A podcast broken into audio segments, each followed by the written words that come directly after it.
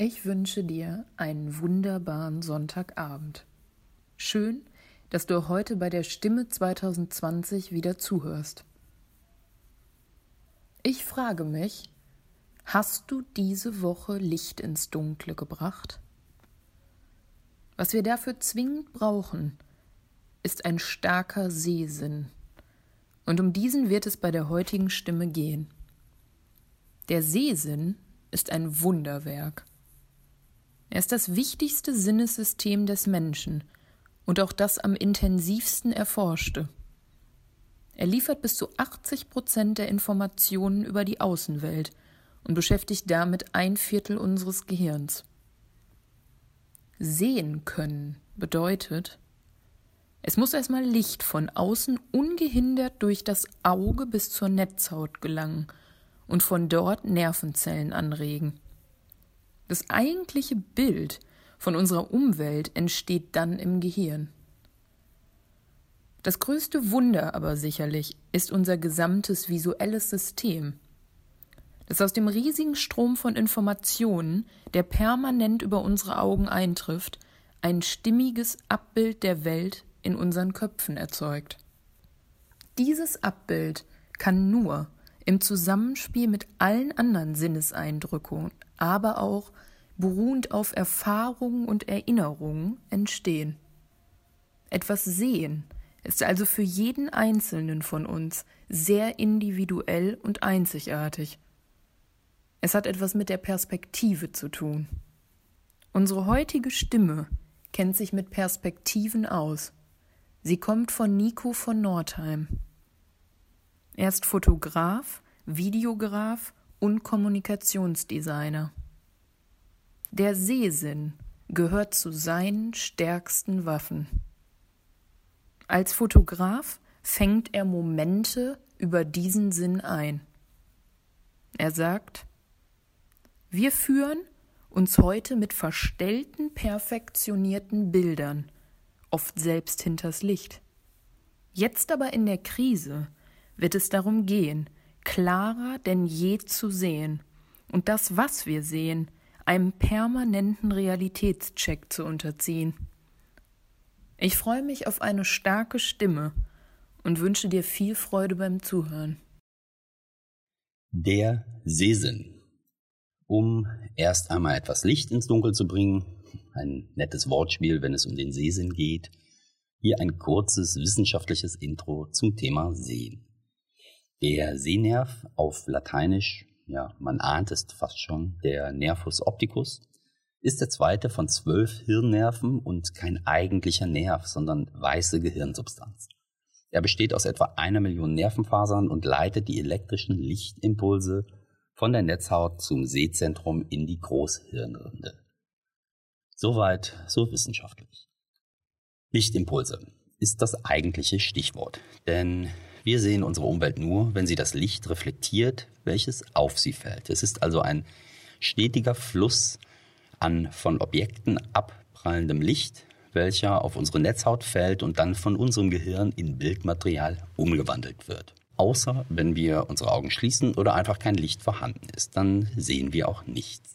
Es ist also ein enormer Informationsschwall, den wir da tagtäglich verarbeiten. Wenn wir uns das als Videostream mit einer Framerate von 24 Bildern die Sekunde vorstellen, kommen da schon ein paar hundert, vielleicht sogar tausende Gigabyte Daten am Tag zusammen. Das ist jetzt natürlich eine sehr technische und digitale Analogie. Für mich als Fotograf aber eine Möglichkeit, das irgendwie greifbar zu machen. Wie viel dieser ganzen Daten wird nachhaltig verarbeitet und ist dann tatsächlich abrufbar? Ja, da hat unser Gehirn seinen eigenen Workflow. Wir speichern ja im Grunde niemals einzelne Bilder ab, sondern eher eine Art Dateipaket, welches verknüpft ist mit zusätzlichen Metadaten wie Gerüchen, Tönen, Gefühlen und auf diese Art können wir selbst scheinbar längst vergessene Situationen mit dem richtigen Trigger, zum Beispiel einem Song, wieder abrufen. Lasst uns wieder zurück zur Fotografie kommen. Irgendwann wurde ich in meinem Studium mit der professionellen Fotografie konfrontiert und habe sehr schnell eine Faszination dafür entwickelt. Was ist denn die Fotografie? Was macht sie?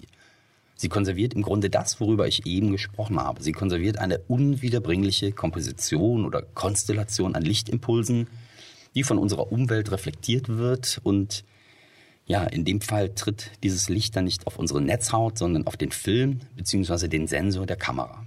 Ein einziger Moment, der nur aus der Reflexion von Lichtstrahlen besteht, bleibt so für immer bestehen und wird konserviert. Ist in dem Moment der Aufnahme auch schon wieder vorbei und im Grunde Vergangenheit.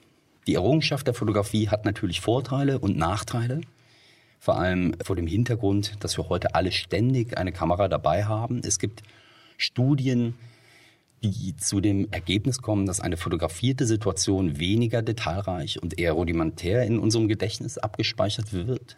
Wir sind in dem Moment scheinbar mehr mit dem Akt des Fotografierens beschäftigt als mit der Situation und dem Aufnehmen aller verbundenen Sinneseindrücke. Aber ist es nicht total faszinierend, Fotos aus den Anfängen der Fotografie zu sehen? Also ich erinnere mich an eine Fotoreihe aus China, die entstand circa Mitte des 19. Jahrhunderts, also dem Jahrhundert, in dem die Fotografie erfunden wurde. Das vermutlich erste Foto, die vermutlich erste Fotografie wurde 1826 erstellt. Und diese Fotos haben mich so in ihren Bann gezogen, da diese Situation ja wirklich stattgefunden hat. Also längst verstorbene Menschen an Orten, die es so wahrscheinlich nicht mehr gibt ganz ohne die künstlerische Freiheit eines Malers, der ja eine Situation nie ohne seine Interpretation der Situation wiedergeben kann. Das Licht wurde von diesen Menschen in die Linse der Kamera reflektiert und damals noch auf chemische Art in Form eines belichteten Films konserviert. Wahnsinn. Das passiert heute digital in jeder Sekunde unzählige Male auf der ganzen Welt. Somit ist die Faszination natürlich mittlerweile eine andere.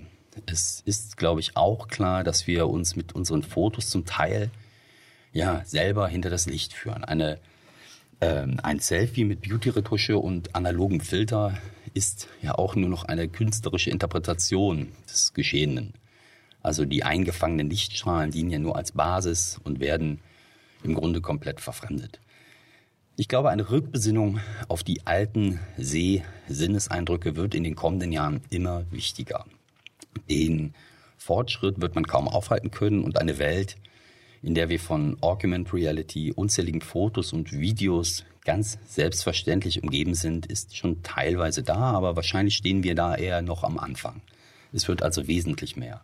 Also eine Welt, die uns mit optimierten Lichtimpulsen etwas zeigt oder vorgaukelt, was es gegenständlich gar nicht gibt. Das meine ich völlig wertfrei, denn auch diese technische Entwicklung wird ihre Vor- und Nachteile haben. Nichtsdestotrotz müssen wir unseren Sehsinn trainieren und immer hinterfragen, was wir da sehen. Das ist heute schon enorm wichtig, um sich beispielsweise nicht von den optimierten Profilfotos im Freundeskreis oder der Werbung unter Druck setzen zu lassen und wird zukünftig immer wichtiger. Im Grunde eine Art Realitätsabgleich, denn sonst ist die Gefahr groß, dass wir uns am Ende in einer digitalen Welt verlieren, die uns eine schöne digitale Fassade über eine ja, zerfallende Realität legt und wir es gar nicht mehr mitbekommen.